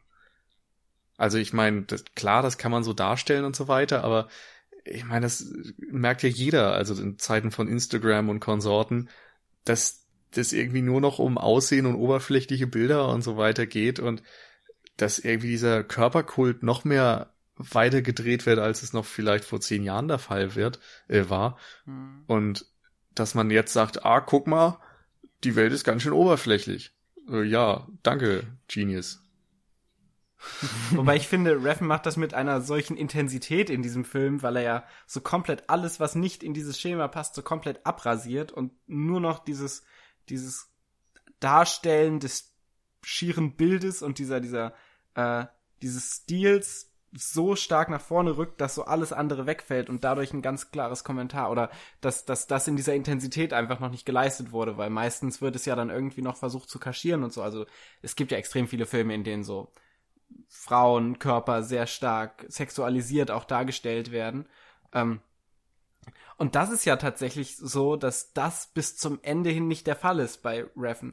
Also es wird zwar immer angesprochen und die Bilder an sich sind auch schön, aber vor allen Dingen zum Beispiel der weibliche Körper bleibt so bis zur letzten halben Stunde relativ, ähm, relativ unberührt. Beispielsweise. Und dann in dem Moment, wo der weibliche Körper dann gezeigt wird, ist es in so einer, so einer sehr, sehr, sehr blutrünstigen und auch sehr, ähm, dekonstruierenden Art. Also das erste Mal, dass man einen weiblichen Körper nackt sieht, ist ja in so einem Blutduschenbad, wo so die beiden ähm, Nee, das erste Models Mal ist tatsächlich in der Leichenhalle, glaube ich. Hm. Stimmt, das ist richtig. Also der erste weibliche Körper, den man nackt sieht, ist tatsächlich ein toter Körper. Ähm, aber das, das geht ja so in diese Dekonstruktion des Körpers dann mit Mhm. ein. Und dann sieht man das nächste Mal den weiblichen Körper ähm, blutüberströmt in so einer Dusche, in so einer sehr, sehr super absurden Szene. Und dann der dritte weibliche Körper, den man nackt sieht, ist ja dann ein tätowierter Körper, der dann auch komplett entstellt und auch irgendwie sehr komisch aussieht. Wo dann auch so die, die Brustwarzen tätowiert sind und so völlig rockermäßige Tattoos da sind, die diesen Körper auch nicht mehr so schön von der Haut ähm, darstellen lassen. Und das ist ja dann der Moment, wo er dann wirklich diese, diese Grenze überschreitet und das Ganze dann dekonstruiert. Und bis dahin ist es ja vor allen Dingen ein Kommentar über den weiblichen Körper, der aber eher durch so eine allgemeine Stilrichtung, die den Film sehr oberflächlich erscheinen lässt, darstellt. Von dem her finde ich das eigentlich ganz gelungen. Also zum weiblichen Körper und, und zur Darstellung von Schönheit oder eben auch Nicht-Schönheit und zur Bedeutung von Schönheit sollten wir auf jeden Fall noch kommen. Ich würde gerade noch, äh, weil wir über Lehre und über die Arten und Weisen, in denen Reffen versucht äh, und möglicherweise gelingt es ihm auch, ähm, eben diese Welt darzustellen, dass wir so gesagt haben, eigentlich benutzt er die gleichen Mittel, um etwas zu kritisieren. Das ist ja so etwas, was wir beispielsweise bei Filmen wie äh, Cabin in the Woods auch mal Oder kritisiert haben. Deadpool. Habe ich nicht gesehen, aber dass so gesagt wurde, okay, der Film macht sich über die Horrorfilm-Klischees lustig, indem er aber die Horrorfilm-Klischees selber bedient. Ähm, können wir, ich glaube, wir haben noch keinen Podcast über den Film gemacht, kann man dann bestimmt irgendwann noch mal äh, elaborierter und vielleicht auch etwas ausführlicher und weniger so ähm, pointiert sagen. Eine meiner meiner kürzesten kritischen Sätze zu einem Film oder meiner kürzesten Kritik, Kritiken zu einem Film war ähm, zu Ah, jetzt fällt mir gerade der Titel nicht ein, der von Sofia Coppola. Äh, ah, Bling Ring. Nee, der davor. Äh, Ja. ja. Dieser eine Film über Langeweile und der Film ist halt langweilig, habe ich gesagt. Und da ist es irgendwie okay. Das hast du sehr schön gesagt, ja. Ja, wenn ich jetzt noch wüsste, wie der Film heißt. Naja, Ähm, egal. jedenfalls, ich glaube, der ist auch mit Elle Fanning. Bin ich mal gespannt. Ähm, ich ich versuche das mal so nebenbei noch zu googeln. Wahrscheinlich ist es die nämlich nicht. Haben wir jetzt hier irgendwie wieder irgendwelche. Feuermelder, die angehen können? genau. Somewhere, genau. Also eigentlich so ein Film über die Langeweile, äh, der langweilig ist und das fand ich dann irgendwie noch einigermaßen gerechtfertigt. Äh, ist ja dann im Grunde genau das Gleiche, ne? Wenn ich sage, okay, äh, wenn der Film so quasi seinen Inhalt zur Form macht, meinetwegen, das muss mir jetzt nicht sonderlich gefallen, aber ich kann es irgendwie akzeptieren und so ähnlich geht er jetzt auch Reffen vor. Wobei ich aber halt auch sagen würde, es ist halt auch so sein genereller Stil. Also wenn Paul vorhin gesagt hat, der Film ist so voll mit, oder wenn, wenn es Kamerabewegungen gibt, sind die sehr langsam, die werden sehr ausexerziert, die werden ausgestellt, die werden zelebriert vielleicht auch. Das ist halt etwas, das macht Reffen schon immer. Ja. Also wenn er die Kamera bewegt, dann langsam und bedeutungsschwanger. Und wenn er Bilder hat, dann lässt er häufig auch seine Darsteller, darüber würde ich nämlich auch gerne noch so ein bisschen sprechen, äh, wie, wie die Figuren im Raum, im Bild inszeniert werden. Und das ist halt auch etwas, was so die Bildsprache einfach von Reffen ausmacht. Die Figuren bewegen sich kaum, die sind gefangen in den Bildern, die er schafft, in den Kompositionen. Und bei The Neon Demon passt es halt irgendwie wie die Faust aufs Auge, die, weil, weil halt die Models eben auch, die müssen halt ihre Posen einnehmen und werden meistens vom männlichen Fotografen zur nächsten Pose angeregt. Das sehen wir allerdings in äh, The Neon Demon gar nicht. Hier werden irgendwie 500 Fotos von der gleichen Pose gemacht, aus der gleichen Kameraperspektive.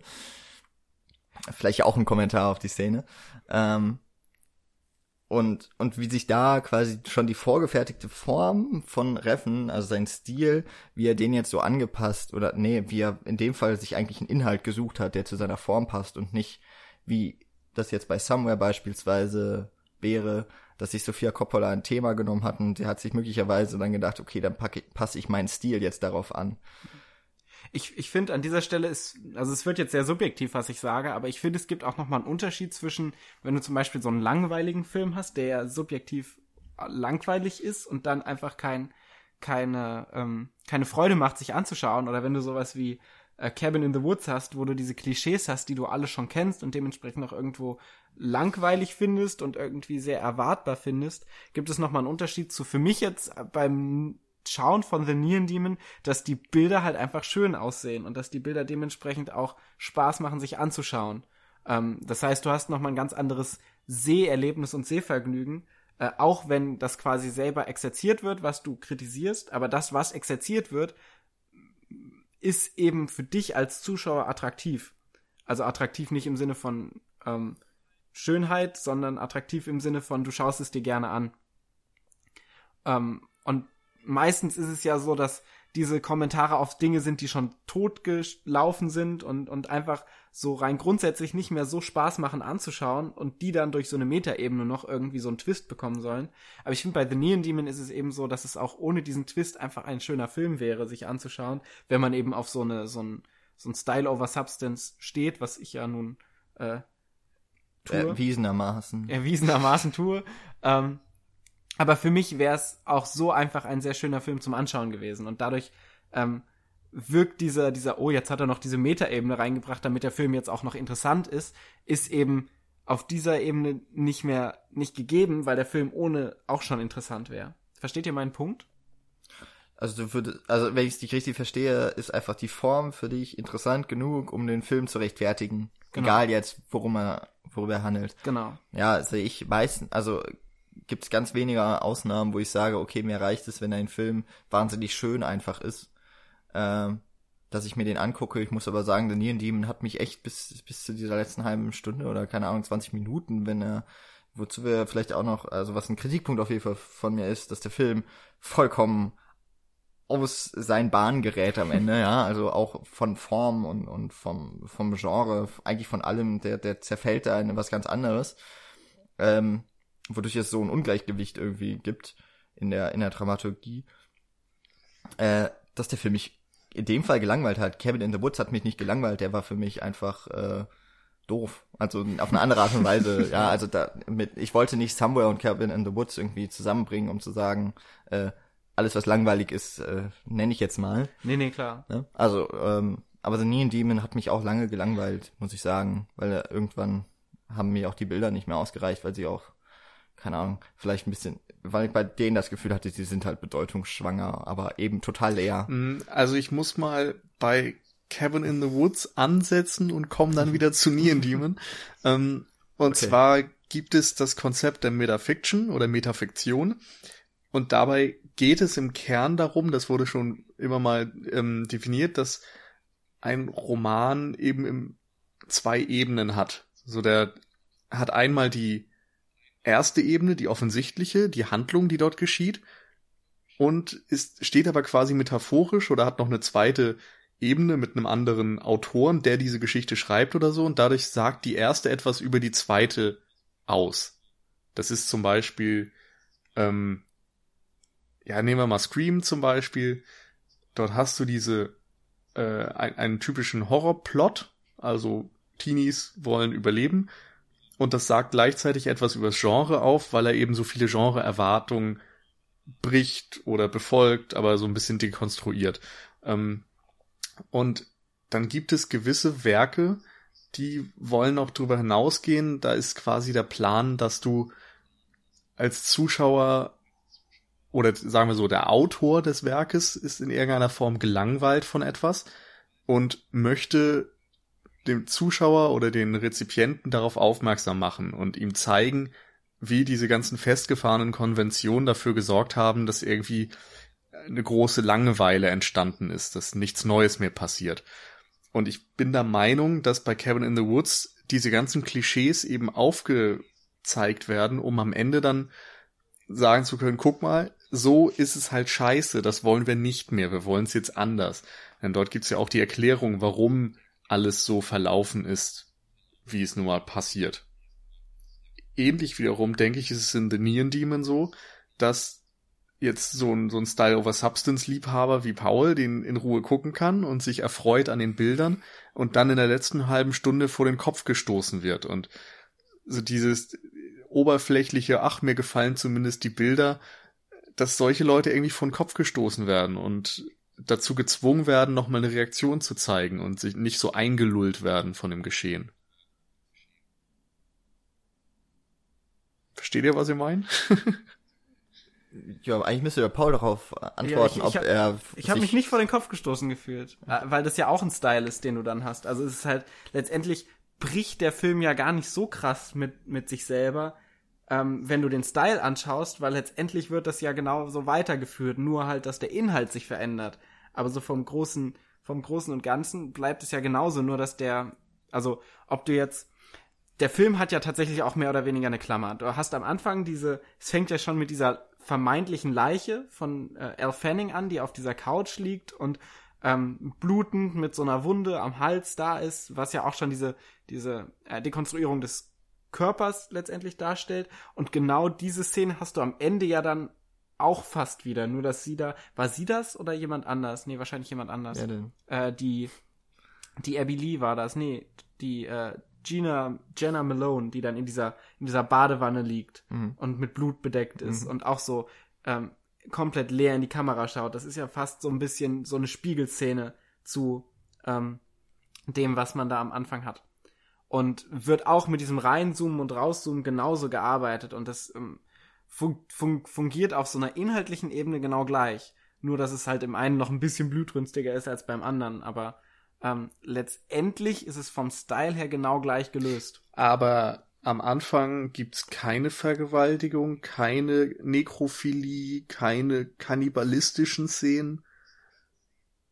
Aber die siehst du ja auch fast nicht.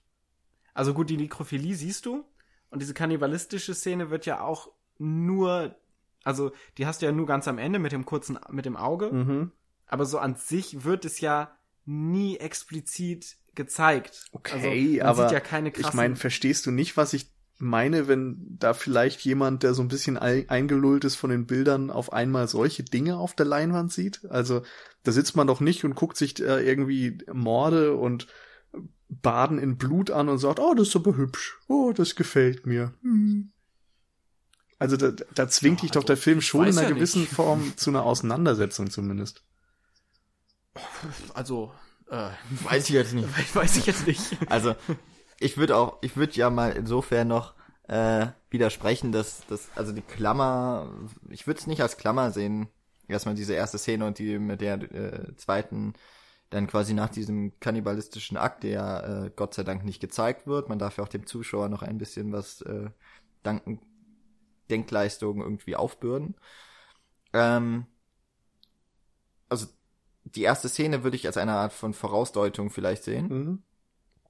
Ähm, also, wir hatten das doch mal bei Exposition Ja. hier, Theodor Fontane. Auf der ersten Seite steht im Grunde alles, was im, die restlichen, was im restlichen Roman folgt. So ein bisschen ist es ja, ne? Also die Schöne, die äh, Blut überströmt, also eigentlich sogar äh, diese Dekonstruktion von Schönheit, die aber irgendwie in sich, in, in der gesamten Form schon wieder Schönheit ähm, ausdrückt. Äh, durch Zufall habe ich jetzt vor einer Woche, weil ich bei so einer Ausstellung, da wurden auf Fotografien ein paar gezeigt und da gab es so eine äh, Fotoserie, die heißt Vampire Series. Äh, also, oder, ja, genau, die Vampire Series, also angelegt äh, gelegt an die Vampire Diaries beispielsweise, da werden eben auch äh, Frauen, die meisten sind ziemlich hübsch, äh, werden eben quasi in dieser, in der Position des gerade gebissen werdens, in dieser Form der Transformation, äh, werden sie abfotografiert, abgelichtet. Und so ein bisschen hat mich das jetzt am Anfang so daran erinnert, dass es anscheinend auch einfach in Amerika gerade so richtig äh, in irgendwie dieser Vampirkult ist da einfach viel größer, als das bei uns beispielsweise ist. Ähm, und letztlich ist es ja am Ende auch die äh, Jessie, die blutet, äh, dann eben tatsächlich, das hat dann auch nicht mehr viel von Schönheit, äh, und Gina Malone, die in diesem äh, ein Blutbad nimmt und äh, dann noch irgendwie ja ihr Blick wird ja stellvertretend zu dem des Zuschauers, äh, wie sie sich dann die beiden vermeintlichen Schönheiten, äh, Gigi und Sarah, die sich das Blut abduschen, äh, natürlich in Zeitlupe, ähm, Auch sehr sinnlich. Ja. sagen wir mal, ähm, dann so sieht und wo man ja auch schon mal, also ich weiß so, Laura Mulvey, dieser Blick, der männliche Blick auf den weiblichen Körper ist schon ein bisschen überholt, hat sie ja selber auch revidiert und so weiter, aber meine Güte, durch eine, durch eine Frau, die möglicherweise, ja, die zumindest bisexuell ist, vielleicht äh, sogar lesbisch dann in dem Fall, also die Ruby, äh, gespielt von Gina Malone, sehen wir dann den Blick des natürlich männlichen Regisseurs auf den weiblichen nackten Körper, der sich sehr sinnlich, sehr erotisch irgendwie äh, verhält. Naja, habe ich auch nicht so ganz verstanden, was das da alles so drin sollte. Also das, deswegen so dieser dieses Ende, was so Slasher Horror-Elemente auf einmal annimmt. Aber ich fand den Satz, den du gerade gesagt hast, dass es äh, den Körper dekonstruiert, aber trotzdem in dieser Dekonstruktion ja so eine Schönheit annimmt, was du ja über diese erste Einstellung gesagt hast, ähm, die finde ich, ist auch sinngebend für die letzte Viertelstunde, die du da hast, weil es eben ganz klar alles dekonstruiert und es wird ja auch schon so ein bisschen angedeutet. Du hast ja am Anfang so diese relativ zu Beginn diese eine Szene, wo ähm, wo sich Al Fanning an dieser Glasscheibe, an der Spiegelscheibe verletzt, wo dann das erste Mal der Körper quasi äh, verletzt wird und aufgebrochen wird, wo sie dann auch blutet. Ähm, zum ersten Mal, dass das schon so ein bisschen angedeutet wird. Hinzu kommt nochmal diese ganze erste Einstellung und dann im letzten, in der letzten Viertelstunde wird es eben nochmal over the top ganz klar reingehämmert, diese, diese auch das Innenkern von dem Körper, also wo sie dann nach, nach außen kehren, wo dann das Blut in der Periode von, von der Ruby dann nach außen tritt, wo sie sich dann in das Mondlicht legt. Ähm, und eben die ähm, Gigi, die sich dann mit dieser Schere selbst umbringt und vorher das Auge ausbricht. Ähm, was ja auch so diese, diesen Körper als Einheit irgendwie dekonstruiert. Ähm, der ja sonst immer sehr zelebriert wurde davor. Und es sieht ja trotz allem auch irgendwie schön aus dabei. Also die, der Film hat, bleibt ja bei seinem, bei seinem stilistischen, ähm, stilistischen Inszenierungsvorgang, der ändert sich ja nicht. Die, die Lichter sind rot, die waren vorher auch schon rot, nur der, nur dieser, dieser Körper wird, zerfällt halt in seine Einzelteile. Im wahrsten Sinne des Wortes. Und bleibt dabei eben, aber immer noch sehr schön anzusehen. Nur, dass es eben eine, eine makaberere Schönheit ist, als es vielleicht vorher eine ähm, schöne Schönheit ist. Hm. Von dem her habe ich mich jetzt nicht so sehr stark vor den Kopf gestoßen gefühlt. Ich fand's eher befriedigend. das hört sich jetzt falsch ja. an. Mhm. Äh, ich glaube nicht, dass das so vom also, Regisseur intendiert war. nee, ich ich habe dann halt so die letzten, diese 20 Minuten, na, keine Ahnung. Ich hatte kein Zeitgefühl in dem Film, muss ich sagen. Also mich hat er so auf eine gewisse Art und Weise eingelullt.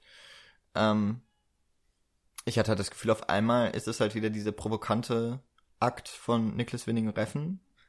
Jetzt zeigt er uns halt ekelhafte Sachen. Und zwar in einer möglichst raschen Aufeinanderfolgung. Und das führte für mich zu so einem Ungleichgewicht in diesem gesamten mhm. Film. Weil auf einmal kommt, es fängt an mit der Nekrophilie, äh, dann kommt die Sache mit dem Menstruationsblut, dann wird ein Auge ausgekotzt und ich habe so gedacht, okay, hm. also diese Schocks sind für mich, also wenn es überhaupt Schocks sein sollen, ich habe darüber mehr gelacht, weil weil das halt so absurd ist. Und irgendwie war auch die Atmosphäre im Kino so, dass da mehr Leute gelacht haben. Ich meine, aber allerdings ist Lachen ja auch so eine so ein Ausgleich von äh, Emotionen. So ein Relief, ja. ja, genau. Äh, muss also jetzt nicht unbedingt etwas Lächerliches gewesen sein, aber für mich war es das schon eher. Also es war entweder war es für mich so provokant, also ich versuche mich gerade selber so ein bisschen zu erklären, es war so provokant, dass ich schon nicht mehr ernst nehmen konnte. Mhm. mhm. Oder aber es kommt vielleicht auch tatsächlich einfach durch diese rasche Taktung von diesen Ekelmomenten, wo ich so gedacht habe, okay, reicht auch jetzt, ähm, aber schön. Also ich fand es, Kannst ja ich machen. fand es in erster Linie nicht. einfach plump. Also natürlich darf man schocken, aber jetzt einfach drei Szenen mit Kannibalismus, Nekrophilie und sonst was hintereinander zu reihen, ich meine, da, das ist, wie gesagt, das ist einfach. Also jeder, jedes kleine Kind kann irgendwie sich schlimme Dinge überlegen, um andere damit zu schocken. Das ist keine Kunst. Und ich finde, in dem Moment hat sich Reffen das einfach sehr einfach gemacht, wenn das sein Wunsch war. Also dieses, ich möchte jetzt das Publikum schocken also ich glaube nach wie vor nicht, dass es so diese, auf diesen Schockmoment ausging, sondern eben, wie gesagt, auf diese Dekonstruktion des Körpers. Deshalb ist es eben eine Leiche, mit der Sex gehabt wird. Ähm, weil letztendlich, so ganz grob gesehen, unterscheidet sich von den Ausdrücken und dem emotionalen Potenzial die Leiche nicht so sehr von der Figur von Jesse. Ähm, und, und diese. Ja, Jesse wehrt sich. Ja, aber das ist so der einzige Unterschied letztlich. Ähm, und ich finde, es passt nach wie vor in die Aussage des Films, was dann da kommt, dass du eben auch das Auge hast, was dann so ähm, ausgebrochen wird. Also das Auge ist ja auch ein Symbol, was sich auch durch den Film immer wieder zieht. Das ist ja, also es wird ja über diesen Mond gesagt und es ist ja eben das Auge, was diese Schönheit eben wahrnimmt. Und das heißt, es ist dann natürlich auch logisch, dass das Auge ausgekotzt wird, weil ähm, durch dieses Auge wird eben alles wahrgenommen, was dieser Film darstellt und auch das, was diesen Menschen so wichtig Ja, ist. aber auf der anderen Seite ist ja das Auge auch eigentlich immer ein Symbol für das Tor zur Seele und die Seele gibt's ja in diesem Film nicht. Genau, Der Film ist ja, also der Film ist wie die Welt, die er darstellt, total seelenlos. genau. Und da wird aber das Auto, da wird aber das Auto, da wird aber ausgerechnet das Auge ausgekotzt als Sinnbild für den Zugang zur Seele, die es nicht gibt. Ja, aber da, du, du machst jetzt den Zugang zur Seele zu dem Auge. Also für mich ist Ja. das Auge eben komplett losgelöst von der Seele, weil der Film diese Seele ja auch nie wirklich einbringt. Also das einzige Mal, wenn er sie einbringt, ist es halt ganz klar so oberflächlich, dass es, dass es schon absurd lustig ist, wenn eben dann Elle Fanning anhebt zu ihrem Monologen, wenn sie da über, über den Dächern von, von Los Angeles dann über ihre Vergangenheit spricht, die dann mit dieser tragenden Musik hinterlegt wird, was auch überstilisiert wird. Mm. Und das Auge ist ja eben komplett losgelöst in dem Moment. Also das Auge ist ja quasi alleinstehend. Es gibt ja nichts mehr als dieses Auge, was so ausgebrochen wird. Das heißt, da gibt es auch keine Seele mehr, nur noch das bloße Auge, um jetzt mal bei diesem Bild zu bleiben. Ja, aber es gibt Konventionen, denen der Film unterliegt durch eine gewisse Geschichte von Zuschreibungen, die man gewissen Objekten oder so. Ja, aber, also der, aber das Auge ist nicht, also du kannst heutzutage einfach kein, keine Abbildung, du kannst nicht über das Auge reden und es loslösen von jeglicher Kul äh, durch die Kultur der- erworbenen. Aber der Film arbeitet ja anderthalb Stunden daran, dieses Bild zu dekonstruieren und dieses Bild quasi aufzulösen, dass da was hinter diesem Auge ist. Es gibt ja, also diese ganzen Dialoge gehen ja auch darum, ob du von wegen inneren Werten und so. Es gibt ja diesen einen Dialog zwischen ähm, zwischen dem Fotografenfreund von von Jesse und dem dem Designer oder so, wo der eben meint, ja, glaubst du wirklich, dass es irgendwas in irgendeinen inneren Wert gibt, der dir wichtig ist? Ähm, weil wenn Jessie nicht so schön aussehen würde, wie sie aussieht, hättest du als Fotografen nie mit ihr Kontakt gehabt. Mhm. Wo ja eben diese, diese Trennung zwischen dem Auge und dem dahinter nochmal immer weiter eingehämmert wird in dem Film. Außerdem ist das Auge auch mit. Mhm. Also für mich ging es da auch eigentlich eher wieder um diese Trennung zwischen Künstlichkeit und Natürlichkeit. Weil in dieser Sequenz geht es ja eigentlich mal wieder darum, dass alles schön gestaged wird. So, es geht darum, ein Fotoshooting zu machen. Die haben wieder irgendwelche komischen Sachen an. Alles ist sonnendurchflutet und oberflächlich künstlich gestaltet. Und dieses, dieser Moment, wo sie sich übergeben muss, das zeugt dann wieder von etwas Natürlichem, was eigentlich sonst dort nicht stattfindet. Und so einzelne Körperteile sind eben auch dann wieder etwas Organisches. Und ich finde, diese, dieser Gegensatz zwischen Organischem und Künstlichem wird da nochmal recht deutlich, was ja vorher teilweise auch in den Dialogen passiert, wenn es um dieses, äh, um, um Schönheitsoperation geht, darum, ob man Schönheit erreichen kann oder ob sie angeboren ist und dieses Bionic Woman Zitat und so weiter.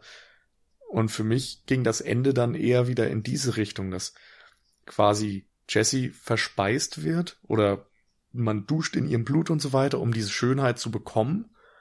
Ähm, und dass dann auch teilweise eben diese, dieses Äußere, so in der Leichenhalle zum Beispiel, irgendeine nackte Frau ausreicht als äußerliches Objekt, das Jesse ähnelt. Und in, in dieser Sequenz, wo sich äh, das Mädel dann übergeben muss, wird fast schon wieder deutlich, dass du's, dass du diese Schönheit nicht aufnehmen kannst. Also das äh, von wegen kann man schön werden oder kann man diese natürliche Schönheit von Jessie erreichen?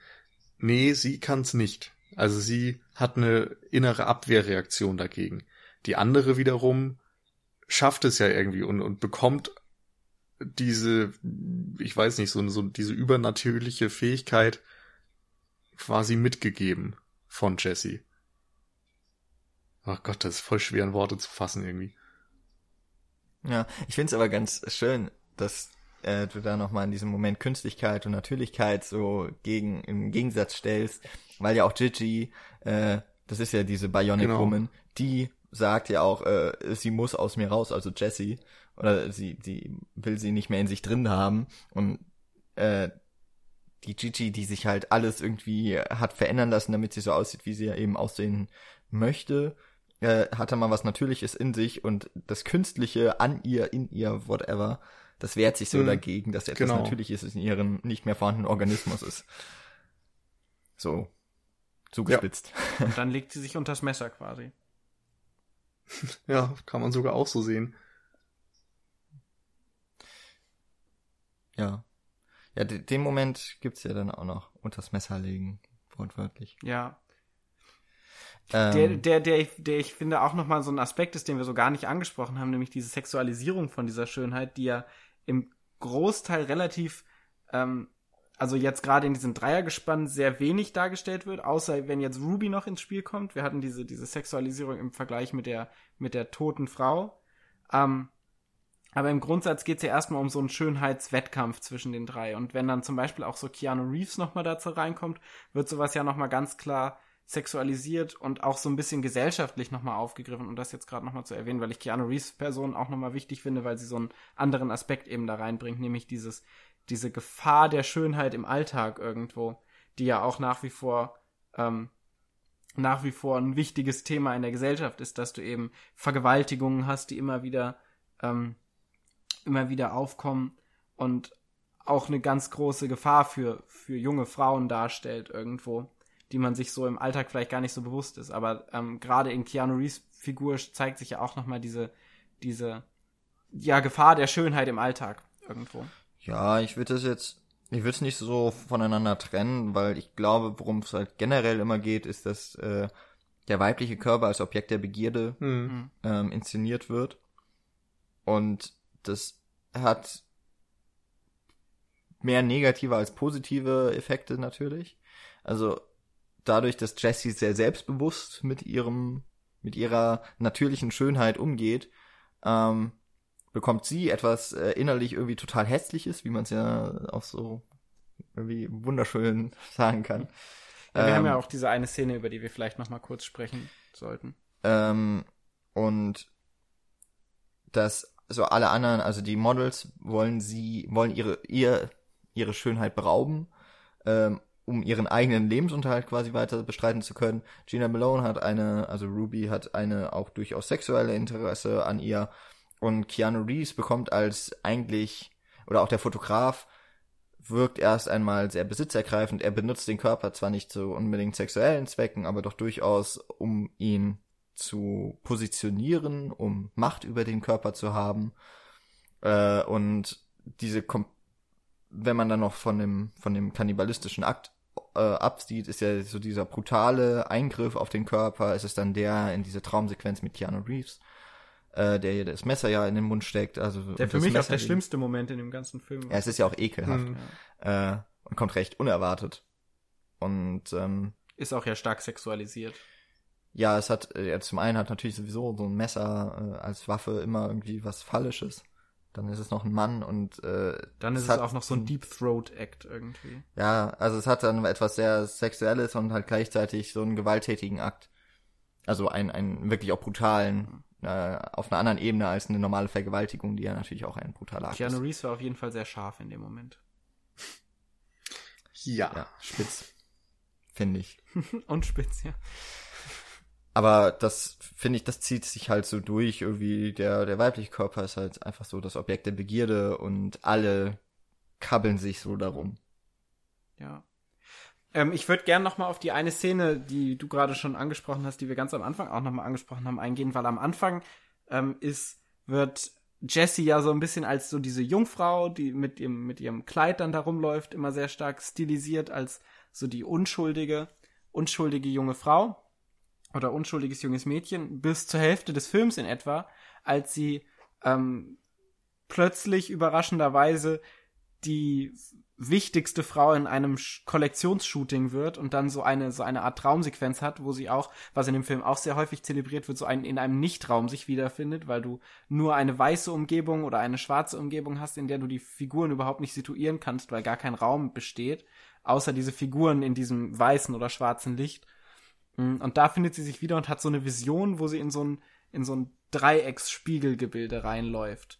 Ähm, und da gibt's so diese, am Anfang ist es, wir haben schon über diesen Blau-Rot-Kontrast gesprochen, vom Blau eher dieser, dieser Farbe der Hoffnung und dieser, dieser ähm, Einfältigkeit und der Unschuldigkeit, das dann in ein Rot umschwingt, was dann ähm, gleichbedeutend mit einem, mit einem Charakterwechsel von Jesse dann einhergeht. Nachdem Jesse nämlich aus diesem Shooting rauskommt, verhält sie sich zu allen Figuren sehr verändert. Also zu diesem Freund, den sie hat, diesem, diesem Fotografenfreund, den weist sie dann plötzlich ab, obwohl sie vorher sehr ähm, ja, in Anführungsstrichen intim mit ihm geworden ist, rein, rein geistig und von dem, wie sie mit ihm umgegangen ist.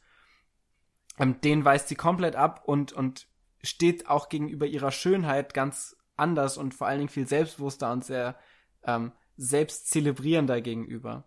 Und da gibt's auch diesen, diesen Moment, den ich sehr schön fand, wo ich jetzt auch wieder zum Überinterpretieren neige, wo sie eben in diesem Dreiecksspiegelding geht, er steht und sich ähm, rechts und links in diesen Spiegeln sieht und dann zu den jeweiligen Spiegelbildern hinwendet und die dann küsst, äh, während sich gleichzeitig das Spiegelbild auf der anderen Seite von ihr entfernt, eben durch diese, durch diese Spiegelreflexion. Äh, und das fand ich als metaphorisches Bild einfach extrem schön, dass sie sich quasi, sobald sie sich zu stark zu ihr hinwendet, sich auch gleichermaßen von sich selbst entfernt, weil sie nicht zu beiden Seiten dieses Spiegels sich gleich ähm, verhalten kann, wenn sie zu einem hingeht.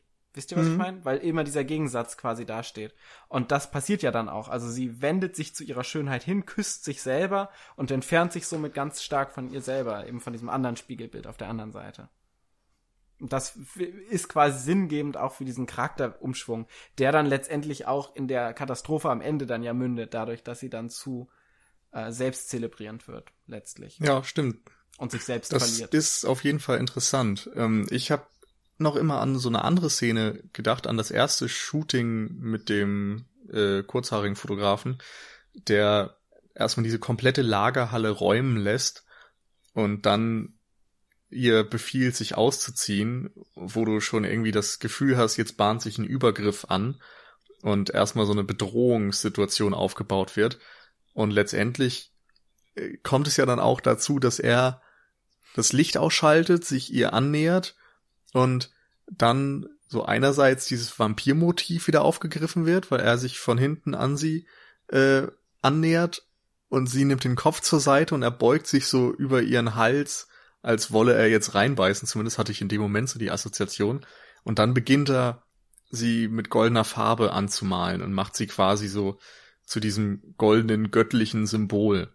Und ich finde, das ist der erste Moment, wo sie von dieser natürlichen Schönheit zum übernatürlichen Symbol wird, was ja dann auch nachher extreme Wirkung hat. Also weil ähm, ich habe das Gefühl, in dem Moment lässt sie eben auch das alles geschehen, obwohl sie erst Angst hat und entfaltet dann selbst daraus so eine Kraft und, und ein Selbstbewusstsein, was natürlich auch wieder typisch ist. Also diese, diese Maske oder das Optische, was einem irgendwie Kraft verleiht. Ähm, und als sie dann später das Casting hat, äh, schaut ja auch der äh, Modedesigner niemanden an, richtig, wenn die laufen, nur bei ihr horcht er auf und scheint da etwas zu erkennen. Und das, finde ich, wird in der Szene erstmals deutlich. Und ich finde es so interessant, dass irgendwie du das Gefühl hast, auch von den Männern geht im Film immer wieder Gefahr aus.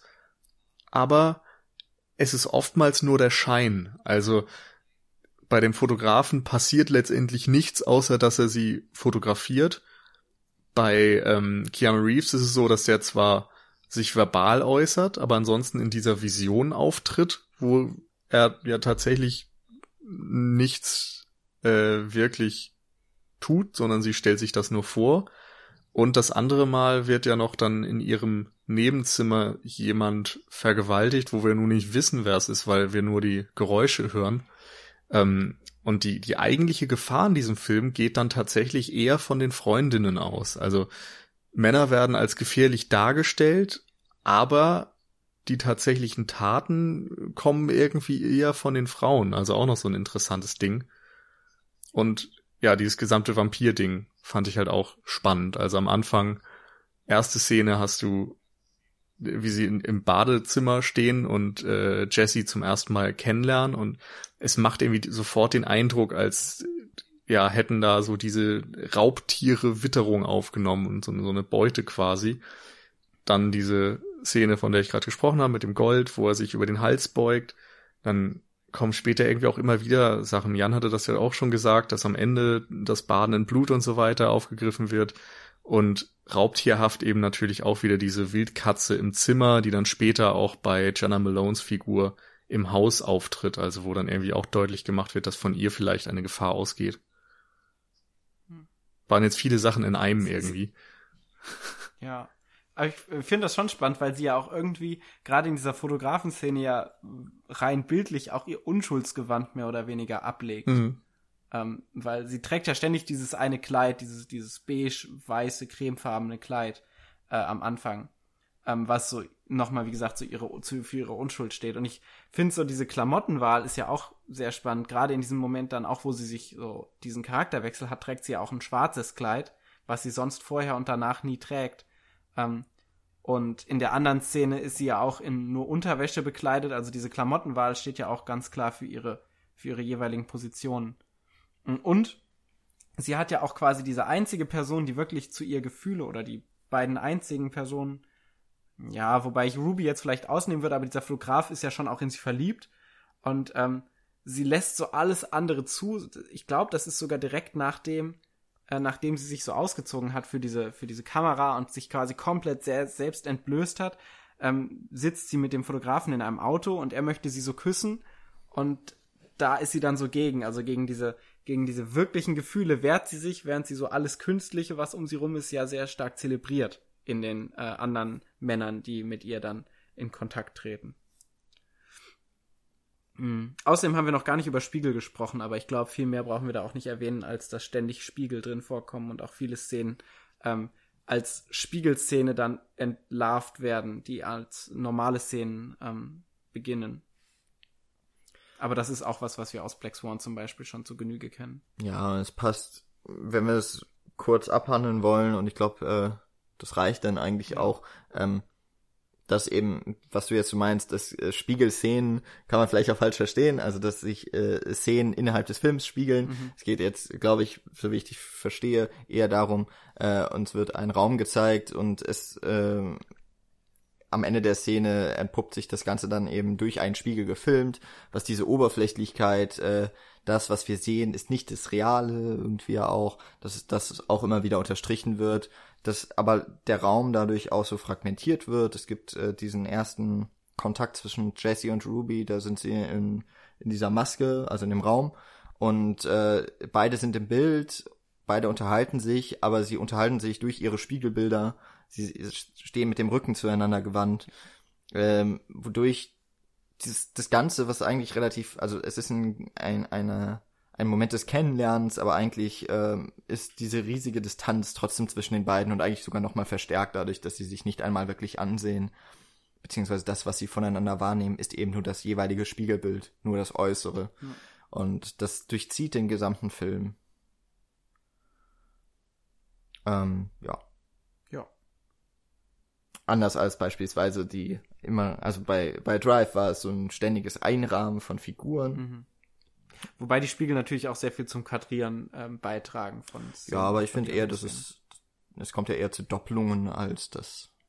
Aber ja klar, also das Bild wird durch diese Spiegel irgendwie neu. Also es gehört klar zu den Bildkompositionen, die, wie ich es auch gewohnt bin von äh, den Filmen von Reffen, einfach alle sehr, äh, sehr wohl durchdacht sind. Ja. So. Jetzt weiß ich nicht mehr, ob wir noch über irgendeinen Punkt, den ich anfangs mal erwähnt hatte, noch nicht gesprochen haben. Ich habe sie wieder alle vergessen. Ich glaube, ich bin relativ durch mit den Punkten, die ich erwähnen wollte. Mhm. Ja, ich habe nur noch irgendwie so zwei, drei Filmverweise. Also, dass mhm. dieser Blick des Fotografen oder die Macht, die ein Fotograf vielleicht gegenüber seinem Model ausstrahlt, dass das in Blow-Up auch ganz schön thematisiert wurde. Ja, es sind auch teilweise klare Bildzitate. Ja, genau. Und ähm, ja, ansonsten diese Giallo-Optik einfach, also das, was man aus den äh, italienischen Horrorfilmen von Dings hier, wie heißt er, äh, genau, Argento. zum Beispiel kennt, mit extremen Farben und so weiter und starken Kontrasten, dass das wieder aufgegriffen wird. Den Rest hatten wir eigentlich auch erwähnt. Ach ja, genau, ähm, Three Extremes wollte ich noch nennen. Eine Horror, äh, ja, ein, ein Triumvirat oder wie man das nennen will, also drei Horror-Episoden in einem von einem Regisseur aus Hongkong, einem aus Korea und einem aus Japan, und zwar Takashi Miike Park und Park Chan-wook, genau. Ach, ja. Und den aus Hongkong habe ich leider nicht, äh, habe ich leider wieder vergessen. Aber der macht die erste Episode und das ist tatsächlich, ah, ich glaube Fruit Chan oder so. Egal. Ähm, macht auf jeden Fall die erste Episode, die vom Thema auch irgendwie etwas sehr ähnliches macht wie The Neon Demon, wo es dann auch so um ähm, ja, ich sag mal, kannibalistische Züge geht, um Schönheit zu erreichen und so etwas, was ich auch sehr interessant umgesetzt fand. Also wer sich mit dem Thema nochmal auseinandersetzen will, dem sei dann Three Extremes ans Herz gelegt. Ja. Ähm, von meiner Seite gibt's keinen keinen Film, keine Filmreferenz oder so, sondern einfach, wer bis hierhin gehört hat und sich denkt, hm, ja, haben sie ganz schön besprochen. Ähm, die Kollegen von Longtake haben in ihrer aktuellen Folge, ich glaube es ist die 49, äh, oder ich, ich irre mich und es ist sogar schon 59, haben auf jeden Fall auch äh, eine Hälfte ihres Podcasts dem Film The Neon Demon gewidmet und ähm, da kann man auch auf jeden Fall nochmal reinhören, es sind auch noch andere Gedanken und äh, andere Kriterien und Ausprägungen von Meinungen auf jeden Fall vorhanden. Ähm, insofern mal, um auch die deutschsprachige Podcast-Szene noch ein bisschen hier zu, pushen. Zu pushen, genau. Gut. Äh, ich bin eigentlich auch soweit durch. Ja, wollen wir zum Fazit oder wie ist? So, wie ja, macht man aus diesen ganzen Eindrücken jetzt ein Ganzes? ja, das ist so auch die Frage, die ich Reffen so ein bisschen stellen muss. Also ich habe schon gesagt, ich habe da ein Ungleichgewicht gesehen. Ich habe gesagt, dass ich mich gelangweilt habe bei dem Film, äh, dass, dass ich dem Film so zumindest leichten Vorwurf auch mitmachen würde, dass er das, was er kritisiert, mit eigenen Mitteln wiederholt. Ähm, also unstreitbar schöne Bilder. Äh, ich mag ja so Neon-Optik, aber irgendwie fand ich das Ganze dann doch ein bisschen zu leer. Ähm, wenn, wenn da wirklich irgendwie so eine, so eine Interpretation möglich ist, dann ist es irgendwie mir zu plakativ offensichtlich, irgendwie wie eben mit Schönheit umgegangen wird und was Schönheit bedeutet. Oder was Schönheit im, in diesem sozialen Milieu, in dem äh, der Film spielt und der möglicherweise auch noch über das Milieu hinausstrahlt. Ähm, da ist mir das irgendwie alles ein bisschen zu einfach, zu plakativ und ja, letztlich eigentlich reiht sich der Film so in die Meinung, die ich von Reffen habe, so ein. Der, der dreht ganz äh, schön anzuschauende Bilder, verpackt das dann in eine mehr oder minder stringente Story und es lässt mich relativ kalt. Es äh, hat mich in dem Fall nicht mal so provoziert, wie das noch Only God Forgives gemacht hat, beispielsweise. Ja, ist halt so, ich bleib dabei, dass so Drive irgendwie der Leuchtturm in seinem Schaffen ist und äh, alles drunter, was ich so bislang zumindest gesehen habe, seine ganz frühen halt noch nicht.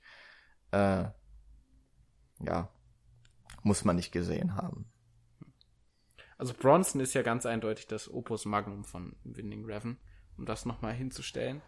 Ähm, aber ähm, ich glaube, ich habe sowieso das Problem, wenn ich Filme mag, kann ich genauso, also argumentiere ich für diese Filme genauso wie wenn ich, also mit der gleichen Argumentation, mit der ich gegen Filme argumentieren würde, die ich nicht mag.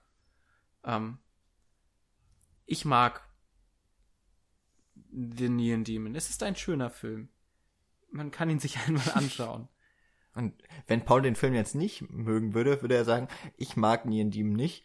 Es ist ein schöner Film, aber man kann ihn sich nicht so gut anschauen. Ja, wahrscheinlich. Nee, aber äh, also ich fand ihn wirklich, also für mich hat er irgendwie funktioniert. Ähm, ja. Ach, ich habe jetzt auch schon so viel geredet. Ist jetzt auch gut.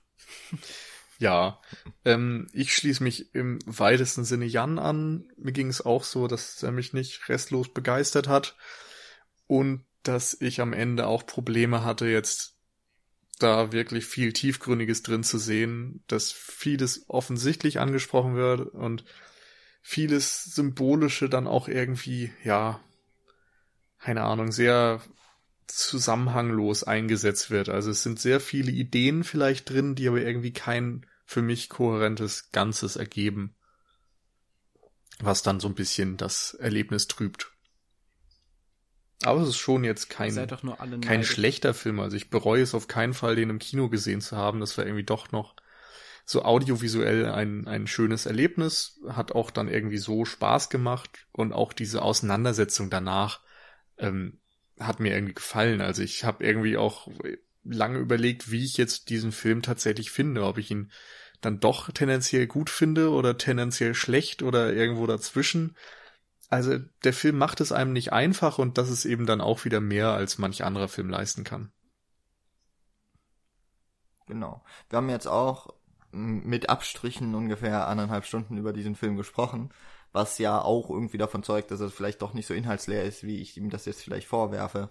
Also, dass der Film auf jeden Fall Streitpunkte aufmacht, dass man genau das, was du ja eben meintest, so nicht jeder Film bietet sich für so ein Gespräch an.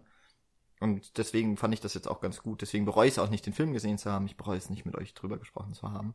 Und ich hoffe, ihr bereut es nicht, dass ihr uns bei dem Sprechen über diesen Film zugehört zu haben. Bis zu diesem Moment.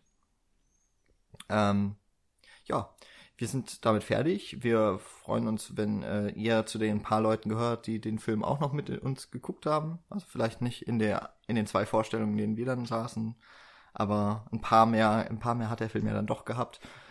Ähm, ja, wenn ihr wenn ihr auch ähm, vielleicht ganz anderer Meinung seid und sagt, äh, ja, Meisterwerk. Und zwar, weil oder was für eine misogyne Kackscheiße, über das haben wir gar nicht so viel gesprochen. Aber vielleicht verlinke ich noch einen der frühen Kritiken, die noch aus Cannes kommen zu dem Film, äh, die sehr, die sehr negativ Reffen gegenüber war. Oder auch diesem Film, vor allem war nicht persönlich auf Reffen bezogen. Ähm, packe ich dann vielleicht auch nochmal dazu. Dann äh, kontaktiert uns auf unserer Seite cinecouch.net oder findet uns bei Facebook, Twitter. Und wie kacke ihr das iTunes. findet, dass wir wieder drei Männer waren, die einen Frauenfilm besprochen Das ist ja haben. kein Frauenfilm. Ja, also ein, ein misogynen, Darüber haben wir ja gar nicht gesprochen. Wir haben uns ja wunderbar aus der Affäre gezogen. das stimmt. So, ähm, genau, Facebook, Twitter, Cinecouch, iTunes, Cinecouch. Wir sind mittlerweile noch auf ganz vielen anderen Wegen äh, hörbar. Ihr findet uns überall. Findet uns eigentlich Ihr könnt überall. uns nicht entkommen. Genau. Es ist ein, genau, ein stetig wachsendes Netzwerk. Wir versuchen weiterhin das Internet zu übernehmen. Ähm, ja, ich hoffe, ihr konntet mit dem mit der Besprechung was anfangen. Vielleicht konntet ihr was mit dem Film anfangen. Hoffentlich war sie euch nicht zu oberflächlich. Ansonsten können wir Ähm. schon mal anteasern, in der nächsten Woche gibt es Toni Erdmann, der auch in Cannes lief. Ein wunderbarer deutscher Film. Ja, das, damit hat Nils schon mal gesagt, was, wo sich über, im Moment alle überschlagen. Die Zeit schreibt gerade, dass das Land, äh, in dem, aus dem die besten Filme und die interessantesten Filme kommen, Deutschland sei. Also auf den deutschen Film wurde jahrelang eingeprügelt und auf einmal kommt ein Film in Cannes und alle sind wieder mit dem deutschen Kino versöhnt. Ist das nicht schön? Ja. So oberflächlich ist diese Welt. Toll, was machst du denn dann jetzt, Jan, wo der deutsche Film in den Mainstream gerät? Ja, keine Doch Ahnung. wieder französische ich mach jetzt Filme? einfach. Ja, ja, vielleicht. Oder ich sag, mach einfach einen Podcast, deutscher Film ist scheiße. Ja. Oder du redest jetzt nicht. einfach nicht Immer. mehr über neue Filme, sondern nur noch über ganz, ganz alte. Ja, genau. Einfach was Provokantes machen. Provokant, aber oberflächlich dabei. Du kannst, du kannst ja auch ein Gegenfestival starten, Provokan. So, mit dem Witz gehen wir Da raus. kann, da kann. Äh, lasst den mal auf euch wirken. Bis nächste Woche. Ich gehe mich jetzt schminken. Dann mit Toni Erdmann. Tschüss. So, bis nächste Woche.